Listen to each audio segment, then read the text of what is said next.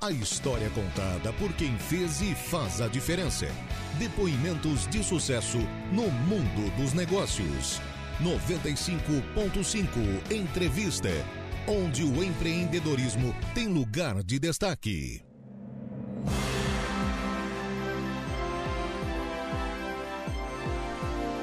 Olá, sejam todos muito bem-vindos. Hoje é segunda-feira, dia 26 de fevereiro de 2024 e está entrando no ar pela sua Rádio Aranaguá mais uma edição do programa 95.5 Entrevista, um espaço que conta a história de pessoas que fazem a diferença em nossa região. E nosso convidado de hoje tem uma história de dedicação pelo município de Arananguá. Vindo de uma família de políticos e empresários, sempre se empenhou em buscar o melhor para a cidade das avenidas. Ele foi eleito para comandar o município e tomou posse em 1 de janeiro de 1989. Exerceu o cargo até 1992 com uma filosofia empreendedora. Dentre os grandes feitos deixados por ele está o calçadão. Além de líder executivo, ele também teve papel fundamental no desenvolvimento do SAMAI, o Serviço Autônomo Municipal de Água, quando ele dirigiu. Hoje, o 95.5 Entrevista vai contar a história do empresário e político Antônio Eduardo Guizo, o Dal. Dal, seja muito bem-vindo, é um prazer recebê-lo aqui na Rádio Aranaguá. Bom, inicialmente, Gregório, meu boa tarde a todos aqueles que nos prestigiam com a audiência. E a você, o meu obrigado pelo gentil convite. Nós agradecemos, Dal. Vamos começar então contando um pouco da sua origem, a sua vida ao lado da, da família, ao lado do pai, da mãe, dos irmãos, para o pessoal ter um pouquinho mais de conhecimento dessa história do Dawei. Bom, eu nasci, sou natural de Araranguá, estou com 73 anos, nasci em 1950, exatamente no espaço que você descreveu há pouco, que foi no calçadão de Araranguá, precisamente na rua 193, bem no meio do calçadão ali. E desses meus 73 anos de idade, eu praticamente dois terços dele, apenas 12 anos, eu fiquei fora da nossa cidade de Araranguá, quando me dediquei aos estudos e posteriormente trabalhando também. Então, me sinto felicíssimo morando na cidade maravilhosa, muito bem cuidada. A gente a olhos vistos vendo ela crescer, se desenvolver. Então é prazeroso morar aqui. Eu sou filho do, como você descreveu, Gregório, de uma, a minha família tem uma vinculação com a política muito grande. O meu pai foi prefeito de Aranguá em duas oportunidades, representou a nossa região é, por, durante cinco mandatos de deputado estadual, posteriormente no, na, como ministro do Tribunal de Contas do Estado. Minha mãe, cartorária desde 1950 aqui na cidade, então, é, a, a, minha, a minha visão era muito voltada face às, às atribuições do meu pai como prefeito, como deputado, da minha mãe como cartorária. Eu tive uma, força, uma formação praticamente voltada para o setor público. E dessa forma eu me encaminhei. E o seu pai também era muito conhecido, né? Como você falou ali, ele era renomado, inclusive ele estava na política. Ele, eles vieram de Tubarão, a família do seu pai era Tubarão? Como é que... A minha família, a, a, origem da família do meu pai é Tubarão. Eles, meu avô, Martim Guizo, chegou da Itália, se estabeleceu na região de Tubarão, precisamente o que seria o que na época era conhecido e continua como tal, a Zambuja, uhum. que pertencia ao município de Tubarão. E posteriormente, meu pai se estabeleceu no Rio de Janeiro, é, meu pai era criador de porcos e ele exportava, não exportava, mandava para o Rio de Janeiro para vender o produto que ele, que ele, com que ele trabalhava. E o meu pai foi para o Rio de Janeiro com 19 anos de idade e lá ele fundou as Casas da Banha, as conhecidas Casas da Banha. Posteriormente vendeu, claro, e aí retornou para Arananguá, que é, instalou o primeiro cinema da cidade, o Cine Rocks, e começou a vida dele na região, administrando uma fazenda que o meu avô, Martinho Guizo, tinha na região de Pinheirinho Jacinto Machado. Uhum. E a minha mãe sempre vinculada ao cartório, eh, licenciando-se para acompanhá-lo nas atribuições como deputado estadual. E, posteriormente, eh, face a um, uma emenda constitucional, ficou, eh, foi possível transferir para a família onde a minha mulher foi nomeada, então está conosco até hoje. E Dal, com relação aos estudos, você falou que passou uma época fora aí de Aranaguá, que é a sua grande paixão, né? Qual foi a sua opção por curso superior? Como é que se deu essa, essa escolha? Como é que foi esse processo aí? Uh, Gregório, uh, na minha, na minha juventude estava muito na moda e praticamente todos os meus, muitos dos meus amigos e companheiros, eles uh, eu, inclusive, tive um projeto de ingressar no Banco do Brasil. Certo. Que era, a moda era essa, né? de carreira, fazer carreira no Banco do Brasil. E eu aproveitei para fazer, quando me preparei para o vestibular aos 17, 18 anos, 18, mais precisamente 18 anos de idade, eu aproveitei para me preparar para um concurso público. E consegui êxito, não no Banco do Brasil, na Secretaria da Fazenda. Uhum. Então, ali comecei a trilhar um caminho na, na área pública, Uh, posteriormente, depois de quatro, cinco anos trabalhando na Secretaria da Fazenda, eu recebi um convite de um, de um novo secretário da Administração do Estado, o doutor Evaldo Amaral, que me convidou para conduzir, uh, o, coordenar o sistema de racionalização e produtividade, que era a área que eu estava estudando. Posteriormente, tinha dado a chefe de gabinete. Então, sempre com, essa, com foco na atividade pública. É, fui diretor-geral da Assembleia Legislativa do Estado, foi uma, uma bela experiência. Enfim, tá, trilhei esse caminho e permaneci nele até que um evento é, de saúde me, me, cancelou a minha espontaneamente sem que eu desejasse esse essa atividade pública. E com relação ao, ao início no mercado de trabalho, aí, tu, que, que tu te recorda do teu início, quando mais jovem, assim? O que que isso te trouxe na, na tua vida de hoje? Os ensinamentos que tu traz dessa, desse início na, no mercado de trabalho? Gregório, o, o, há uma, uma, uma, diferença muito grande entre, entre o serviço público e a iniciativa privada. Tá? É, é totalmente diferente. Você entra no serviço público, infelizmente, e o Brasil tem essa tradição, você entra para servir o público, e essa é a verdadeira atribuição do funcionário público, mas nós temos os, os, os servidores uh, brasileiros, tá? o, o, o péssimo hábito de, ao longo do caminho, começar a se desviar desse foco. Eu diria que a maior expectativa que eu tenho depois de uma reforma política para botar o país nos, nos trilhos seja uma reforma administrativa que propicie e que prestigie o funcionalismo público de acordo com as suas identificações e com o resultado que ele apresenta. Né? Isto me parece que permanece ainda desde a minha saída. Então, acho que uma reforma tributária pode colaborar muito para definitivamente o país entrar nos eixos. E Dal, como é que começou essa tua aptidão aí pela vida pública? Claro que já trabalhava no serviço público, mas para concorrer a um cargo eletivo, tu, na verdade, como é que foi para ti na, na, na, época que falaram, não, Dal, tu vai hoje? Daí tu, o que, que tu pensou? Como é que foi? Depois, como é que foi essa sequência aí? Foi mais ou menos assim. Bem, o que acontece é o seguinte, o meu pai, eu descrevi há pouco, foi duas vezes prefeito, cinco vezes deputado. O meu irmão, o Martinho, foi cinco mandatos de deputado estadual foi candidato a prefeito. A minha irmã foi, em duas oportunidades, vereador em Rio do Sul, uhum. no Alto Vale. O meu é, sogro também é de família política, ele foi deputado estadual por seis mandatos, foi deputado federal por um mandato, foi governador do estado. É, então eu vi a atividade política como algo muito interessante, que só me beneficiou e da qual eu me beneficiei. Então eu achava eu não sabia, mas eu imaginava que seria uma, uma uh, algo que dificilmente alguém da nossa família poderia, uh, de maneira espontânea, recusar. Uhum. Então, em 1987, começou-se a discutir a, a sucessão do prefeito Manuel Mota. E eu confesso que eu tinha pretensão de, gostaria, naquele momento, de participar. E a minha intenção era colocar o meu nome à disposição da, na nominata de candidatos a vereador em Aranaguá. O candidato natural naquela eleição seria o, o ex-prefeito né, Mariano Mazu. Uhum. E ele, por motivos pessoais, de ordem eminentemente particular, ele abdicou da candidatura.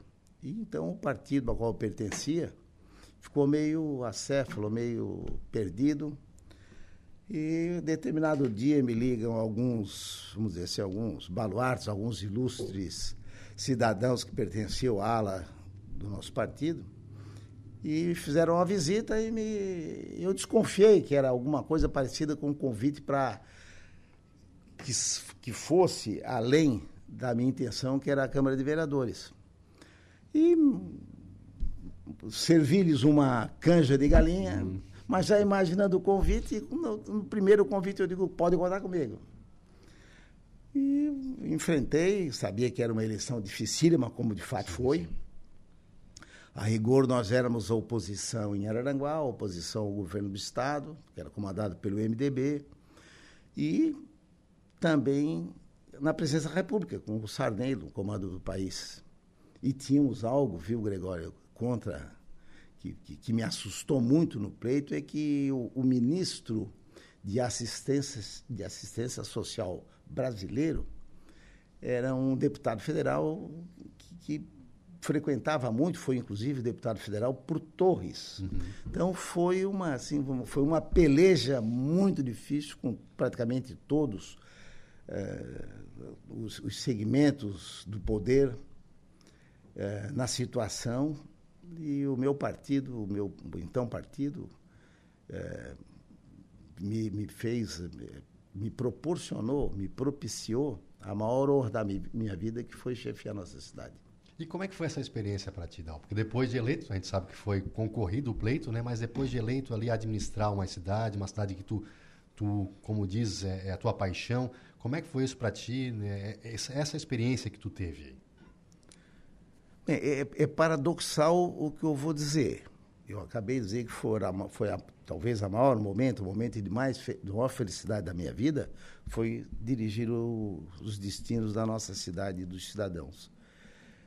Paradoxal por quê? Porque ao mesmo tempo foi um de extrema felicidade, mas também de um desgaste uh, impressionante. Uhum.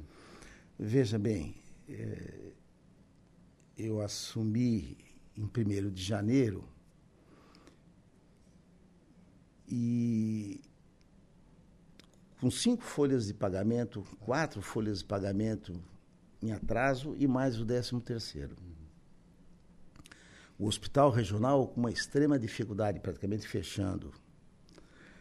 É, e mais um detalhe que é importante: a eleição estava subjúdice, uhum.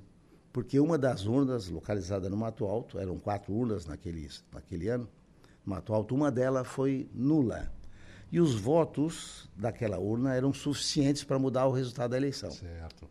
Então, eu fiquei praticamente seis meses no comando da prefeitura, com cinco folhas de pagamento atrasadas, um hospital fechado, e ainda não sabendo se continuaria prefeito da cidade. Pegou não, só o pepino foi, só, foi, foi desgastante.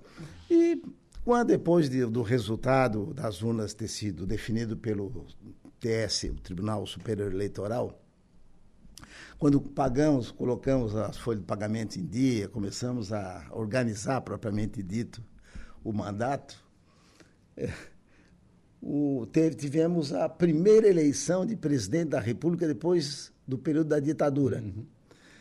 E como eu era filho de político, genro de político, irmão de político, cunhado de político, tá? eu me foi cobrado do comando estadual e do comando municipal uma participação mais efetiva naquela eleição. E tivemos ainda a candidatura de um conterrâneo nosso, do Espiridão Amin, que Sim. pertencia ao meu partido. Uhum. Então, eu naturalmente me envolvi na, na eleição. Com um detalhe, que eu acho que vale a pena contar aqui, Gregório.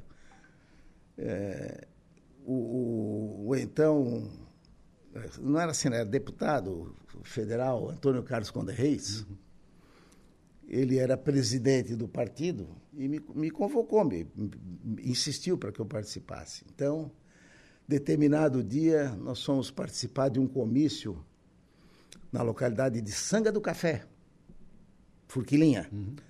onde acontecia a primeira eleição do município de Furquilinha. E quando chovia muito naquele dia, eu cheguei mais cedo e esperava no local do, do da reunião. E de repente chega o doutor Antônio Carlos no, com um carro particular dele, com a propaganda do Mário Covas. Sim. Tá? E eu sempre fui muito chegado no doutor Antônio Carlos. Ele me prestigiou muito sempre, um querido amigo. Então eu fiquei naquela encrenca. No final eu tive dois. Não, acho que não tive nenhum candidato, porque eu tentei ajudar ambos. Sim. Em homenagem ao Antônio Carlos e também ao Espiridião. Mas foi complicado. Então, quando tivemos essa eleição, então foi, quando começou a encaminhar e, de, de, de, definido o mandato, tivemos a eleição de presidente da República. Eleito Collor, tá? as coisas melhorando. Tá? Eu, num determinado dia, lá pelo mês de março, recebo um convite de, um, de uns amigos muito queridos para fazer uma pescaria na Solidão. Certo. Fomos para a Solidão, fizemos um churrasquinho, pescamos e no dia seguinte eu acordo e vou comprar o jornal Zero Hora. E quando eu dou de cara, o Collor, com a manchete, o Collor havia congelado todo o recurso das, dos brasileiros e no, no, início também das prefeituras municipais. Então, quando começa a caminhar a coisa, tudo isso para relatar, para concluir o seguinte: foi um período de extrema felicidade, mas foi de fato muito difícil. Sem contar que quando no último ano ainda tivemos as contas da prefeitura sequestradas por uma dívida de 1970. É, lá de trás. Pra... Então foram quatro anos de extrema dificuldade, mas concluímos o mandato. Mas o fato é, Gregório, que esta experiência, essa passagem pela política e essas dificuldades todas que eu apresentei aqui, me afastaram dela. Uhum. Eu confesso, eu criei uma, uma, uma, uma certa ojeriza, uhum. porque algo que eu via como salutar, como algo que havia me beneficiado, me, me sentia prestigiado pela confiança que o eleitor de Arananguá me deu, mas a política em si, ela para mim não foi algo que, que, just, que justificasse para aquilo que eu queria, para a minha vida, permanecer nela. E como é que surgiu o calçadão? O nosso calçadão é emblemático, né? Agora teve a revitalização e tudo mais. Como é que surgiu essa ideia? Como é que veio aí para engrandecer o centro aí da, da nossa Arananguá e, e principalmente o comércio da nossa região, né? Eu queria aproveitar essa história do, claro. esse episódio do calçadão para comentar o seguinte: com, como é. Esse, o exemplo que eu vou dar é para você ver como é difícil se administrar uma cidade. As pessoas comentam sobre o calçadão, sobre Getúlio Vargas, sobre a Axial lá fora, né? Hum, e pouco comentam do episódio que foi público e muito falado na época sobre o Hospital Regional. Uhum. O Hospital Regional de Arananguá, que que homenageia o meu pai com seu nome, o Hospital Regional Afonso Guizo, ele literalmente fechou. Certo. O, o grupo que, que o administrava abdicou do comando e ele fechou. Ele pertencia ao governo do Estado. Uhum. E eu não podia, não tinha o que fazer, a não ser pleitear a abertura do mesmo, o retorno da atividade do, do Hospital Regional.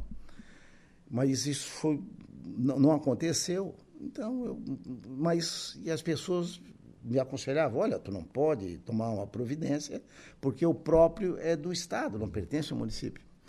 Eu reuni o, a bancada do, do, do, do partido na época e coloquei a situação para eles. Então, eu não sei se existe um, algo parecido no planeta, mas eu desapropriei o hospital regional.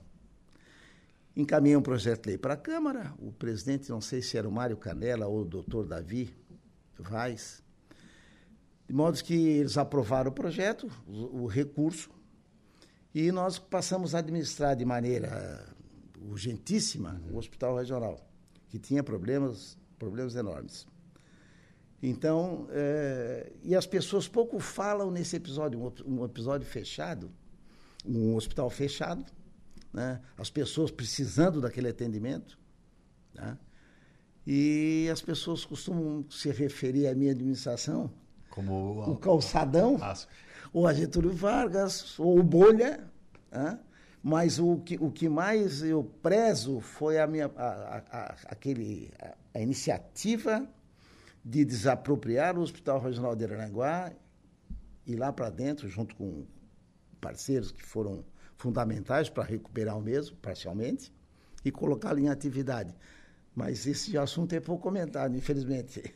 Mas Dal é um, também mas é importante porque pô, o hospital é referência, ele sempre foi aqui na região, né? E tava, na sua época estava com uma dificuldade muito grande, como você falou, e teve que tomar essa medida que podia ser extrema para alguns, mas tu tinha que adotar aquilo na hora. Isso Perfeito. é um político, né? Ele tem que tomar a frente para fazer. Exatamente. E foi, foi, feito posteriormente o hospital retornou, foi fizemos uma reforma, é, consegui recuperar para o município os 30 mil, 30 mil, não sei que valor era na época era um cruzeiro antigo, não sei o que, que era, que moeda era, mas interessante que depois uh, conseguimos reaver, entramos com um, um, projeto e conseguimos reaver o dinheiro que o município investiu na recuperação o, do, do, hospital regional, o Estado fez retornado um ano e meio, dois anos depois. De, de modo que conseguimos algo com um benefício muito grande, praticamente gastando nada. E com, o, com relação ao calçadão, então? Vamos... Não, o calçadão foi o seguinte: naquele período em que estávamos na expectativa da manutenção do mandato, no pagamento das, das da, da, para efetuar, realizar o pagamento das folhas, nós fazíamos uma reunião.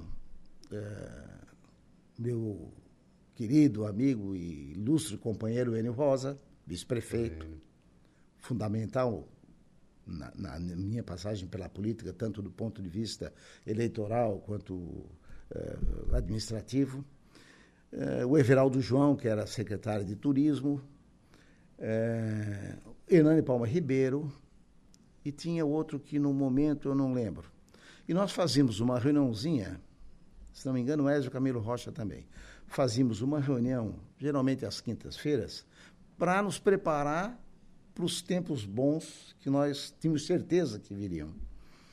E determinado dia, eu, eu não sei, não lembro perfeitamente se foi. Ah, e o, o arquiteto Osmar Batista do Canto, o checo. E alguém diz assim: ó, temos que fazer alguma coisa para despertar o interesse e tal, vamos. E, e aí eu não tenho certeza se foi o checo, o Hernani ou quem, levantou da possibilidade de fazer uma integração de parte da Getúlio Vargas com o jardim. Uhum. Tá? O que está acontecendo agora. E aí começamos a nos preparar. Projeto, na época, não era tão, de custo tão alto quanto hoje, foi feito um projeto e tal, e redundou naquilo ali. E interessante também dizer que nas obras que foram realizadas durante a gestão do Enio e minha, é, nenhuma, até porque a lei permitia isto, hoje não é mais possível, você não precisava lançar título de contribuição de melhoria às ruas. Uhum. Hoje é obrigatório. Hoje tudo que o município faz, ele é obrigado a executar a cobrança da, daquela melhoria. Durante a minha gestão não era assim, não era necessário. Portanto, não foram nunca, o que foi feito nunca foi, é, não houve a cobrança da contribuição de melhoria. A exceção foi o calçadão. Uhum. O calçadão foi cobrado face aos aí foi um parecer técnico da Procuradoria que teríamos que, que, que cobrar, porque houve um acréscimo de área muito pequeno e benefício direto para cada morador daquele certo. espaço ali. Uhum. E agora é interessante que alguém me perguntou quando o César inaugurou aquele.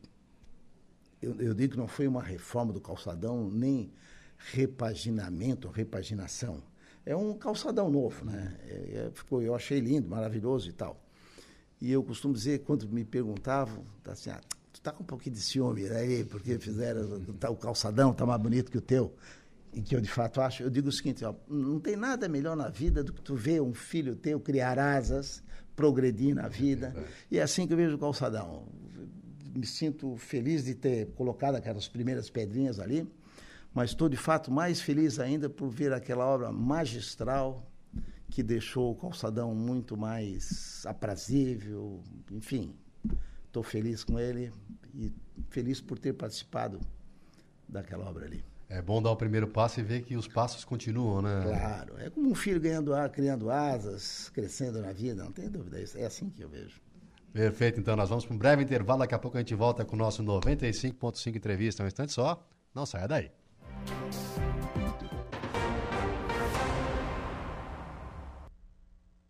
Estamos apresentando 95.5 Entrevista.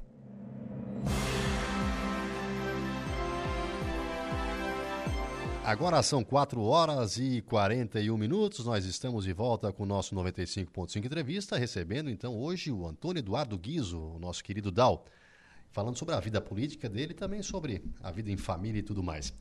Dal, nós estávamos falando antes sobre a questão da resiliência na política, né? Mas pessoas que te marcaram na vida pública, assim, que tu leva como referência, claro, do seu pai, a sua família também, mas que pessoas pelas quais tu passou e que tinham poder de liderança que te chamaram a atenção realmente.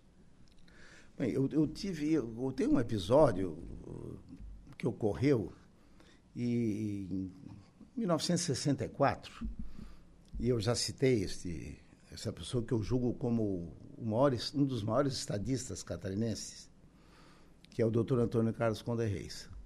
O, o meu pai era vice-presidente da UDN uhum. no Estado. E o presidente era o Antônio Carlos. E o Antônio Carlos, como foi, iria disputar a convenção contra um ex-prefeito de Joinville, o Nilson Bender, ele entendeu,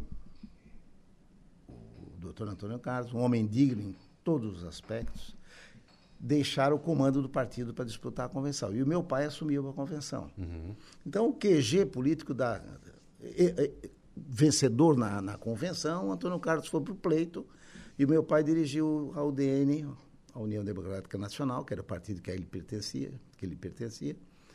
E o QG da campanha lá em Florianópolis ficou na, na nossa casa. E um, tinha umas, os mais antigos vão lembrar, havia recentemente sido lançada a Kombi. E foram compradas lá 30, 40 Kombis e tinha na frente de cada uma delas a foto do Antônio Carlos. E eu achei, estava com 13, 14 anos, achei que eu tinha condições de dirigir uma Kombi daquelas, lá em Florianópolis, e sair dirigindo a Kombi. E o coronel Belfort acabou me pegando e me, me detendo. Em suma, de castigo, eu tive que voltar para Araranguá, porque eu já estava estudando lá nesse ano. Sim. Voltei para cá e essa história foi adiante e alguém, determinado dia, estamos aqui conversando em Araranguá, e alguém fez uma acusação ao Antônio Carlos. Eu achei que não era verdadeira, que no fundo era verdadeira, não era uma fake news, uhum. mas eu entendi como tal. E acabei discutindo e recebi uma, uma pedrada aqui na testa. Rapaz. E tem uma cicatriz aqui. E o Antônio Carlos tomou conhecimento dessa história. Uhum. Tá? Então, ele, função disso, ele sempre teve um carinho muito grande por mim e colaborou sempre que eu, que eu precisei e tal. E eu acompanhei, acompanhei passei a acompanhar a vida uh, política, a sua trajetória, a sua história como relator da Constituinte, como senador por dois mandatos, governador de Estado em duas oportunidades. Eu, eu costumo dizer assim, o Antônio Carlos ele abdicou de ter uma família para se dedicar ao povo catarinense. Foi, foi. E o fez com, com decência, com transparência, dedicação absoluta. Eu diria que é o, o grande personagem da minha época na política, sem dúvida, Antônio Carlos Conde Reis. Que vários abraços para ti, Dal, muito querido Dal aí, ó, a Liege, Alice Kruger, né? Sim, Krieger. Krieger. O Macan Motos está mandando um abração para ti aqui também. O árbitro José Valério do Nascimento está mandando um abração para ti, diz que é teu amigo aí, que tem muita admiração por ti. E Dal, falando dessa da vida pública também, da vida particular, o que, que você não fez até hoje que você gostaria de fazer? Algum ah. sonho que você tem assim que digo, eu, eu sabes, Gregório, eu, eu, eu, sou uma pessoa realizada. E aqui queria fazer um parênteses para dizer que, ao longo desse, dessa, da minha traje, modesta trajetória, não seria possível se não tivesse o apoio da minha família, e em especial da minha companheira, minha amada mulher, a Albertina, que em todos os momentos que eu que, que, que ela sentiu que, eu, que era meu desejo, esteve do meu lado, os meus filhos que entenderam, porque você participar da vida, da vida pública exige muito. Né? Então, sem, sem a minha família, sem a Albertina, sem a Marina, o Dudu e o Guilherme, que sempre me apoiaram, mas a Albertina em especial, não, eu não seria quem eu sou hoje, eu não, não tenho dúvida disso. Mas olha, Gregório, eu não, eu não, não, se eu tivesse um sonho, não seria propriamente para mim, apesar de que se isto acontecesse, me, me beneficiaria sobremaneira. Eu, eu, eu gostaria que tivéssemos um mundo mais justo, mais igual, porque eu acho que do jeito que está, as coisas não vão terminar bem. Aí eu passei por um momento muito difícil, passamos, a nossa família, um momento muito difícil o ano passado. A minha mulher realizou um transplante de medula óssea, foi um momento difícil, onde mais uma vez a Albertina mostrou a fibra que a caracteriza, a coragem que ela tem mas foram momentos de dificuldades. E uma das, das como vou te dizer, das leituras que eu fiz daquele momento é que nós precisamos de um mundo mais justo. Nós podemos, graças a uma série de fatores, ir para São Paulo, fazer lá o transplante. E determinado dia, quando eu volto para Ananguá, um amigo se encontra na mesma dificuldade, estava já há seis meses na fila para fazer o mesmo transplante, sem condições. Então, o Brasil precisa ser mais igual, o Brasil precisa ter uma saúde melhor para os que mais precisam, uma educação melhor. Fora disso, eu acho que não há saída para nós. Então, esse é o meu desejo. Um mundo mais igualitário, mais justo, enfim, é isso. Não, é, é, bem legal ver esse teu lado aí, porque quem te conhece sabe muito que tu é muito família, é paizão, é, é marido. Como é que é o Dal aí na, na vida particular, com a família, o que o Dal gosta de fazer, onde o Dal gosta de estar com a família? Olha, eu, eu, realmente eu sou, sou muito caseiro, vamos dizer assim, mas o fato é que para mim não há ambiente mais democrático, Gregório, do que um bar. Eu sou frequentador de bar, eu adoro bar. Não tenho podido, em função do, do procedimento que a minha mulher fez, eu tive que ficar praticamente um ano, um ano e pouco restrito ao ambiente de casa. Então tenho saído muito pouco do ano passado para cá, mas eu adoro o bar, do, de um balcão de bar para tomar uma cerveja, tomar uma caipira com os amigos, discutir. É, aquela democracia que tem ali me encanta. Somos todos iguais, né? É, um dá sua opinião, francamente, não, não há hipocrisia, né? é, é um ambiente salutar. Muitos não veem assim. Eu adoro esse tipo de ambiente. Infelizmente não estou podendo participar. Fora disso, sou realmente caseiro. Sou meio viciado na internet. Uhum. Mais na leitura de jornais, notícias, comentários, do que propriamente das redes sociais. Essas são muito pouco. Né? Mas, enfim, é isso que eu fico. Moro num paraíso, lá no Morro dos Conventos. Posso curtir aquele espaço privilegiado para aqueles que podem usufruir dele. Enfim, tocamos o barco. E Dal, nesse final do programa aí, quem nos ouve nesse momento e quem tem um sonho aí, seja empreender, seja entrar na vida pública, você que batalhou, teve resiliência e tudo mais, qual a recomendação você daria para a pessoa que nos ouve nesse momento que quer realizar esse sonho? Se preparar devidamente, né? Esse, o, é, eu não sei se, se essa insegurança que se vive no Brasil hoje é, não pode atrapalhar em muito o sonho de quem deseja empreender. Mas eu entendo que aquele que quem nasce empreendedor não será dificuldade alguma que irá impedi-lo de ir adiante, apesar das dificuldades que esse caminho representa. Mas eu acho que é um sonho que não deve ser jamais deixado de lado. sob pena de que isso se torne algo irrecuperável na vida de uma pessoa. Então, é seguir em frente, ser otimista. Nós vivemos num país maravilhoso. É, me preocupa é que eu acho que esse exemplo é, pode servir de estímulo para aqueles que querem empreender. E o que vou comentar agora não sirva para desanimar alguém. Mas veja, nós estamos em Aranaguá num momento em que está claro que a cidade cresce e, sobretudo, não só crescimento, mas se desenvolve. Né? Está muito bem administrada, com transparência, com obras importantes. O prefeito César César, nesses três anos de governo, concluiu obras que estavam pendentes aí há oito, dez anos, iniciou obras novas importantíssimas. A cidade respira é, assim um otimismo. Ao mesmo tempo, o governo do estado, a nossa Santa Catarina, tem o menor índice de desemprego do Brasil. Uhum. Superamos agora mais três estados em exportação. Então a gente faz a seguinte leitura: Arananguá está muito bem. O nosso estado está muito bem. Mas e o Brasil está?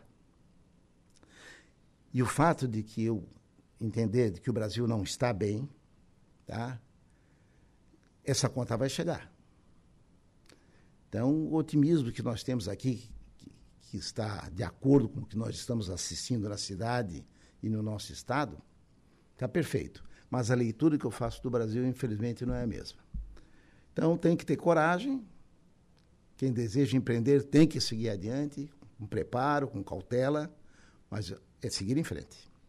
Dal, obrigado pela presença, por ter compartilhado a tua história conosco, que é fantástica, realmente, sou um admirador seu, já lhe falei isso aí, e que tenha sucesso aí, melhoras, né, para a esposa e tudo mais, torcemos também para que cada dia mais tenhamos saúde, a família seja a coisa principal, né, que, que a gente tenha, porque o restante a gente corre atrás, o restante a gente vai buscar, financeiro a gente vai buscar, materiais a gente vai buscar, mas a família é o principal elo de ligação e isso tu mostrou hoje aí novamente, isso é muito importante mostrar esse teu lado aí humano, né, essa pessoa fantástica que tu é. Obrigado pela presença, querido. Foi um prazer.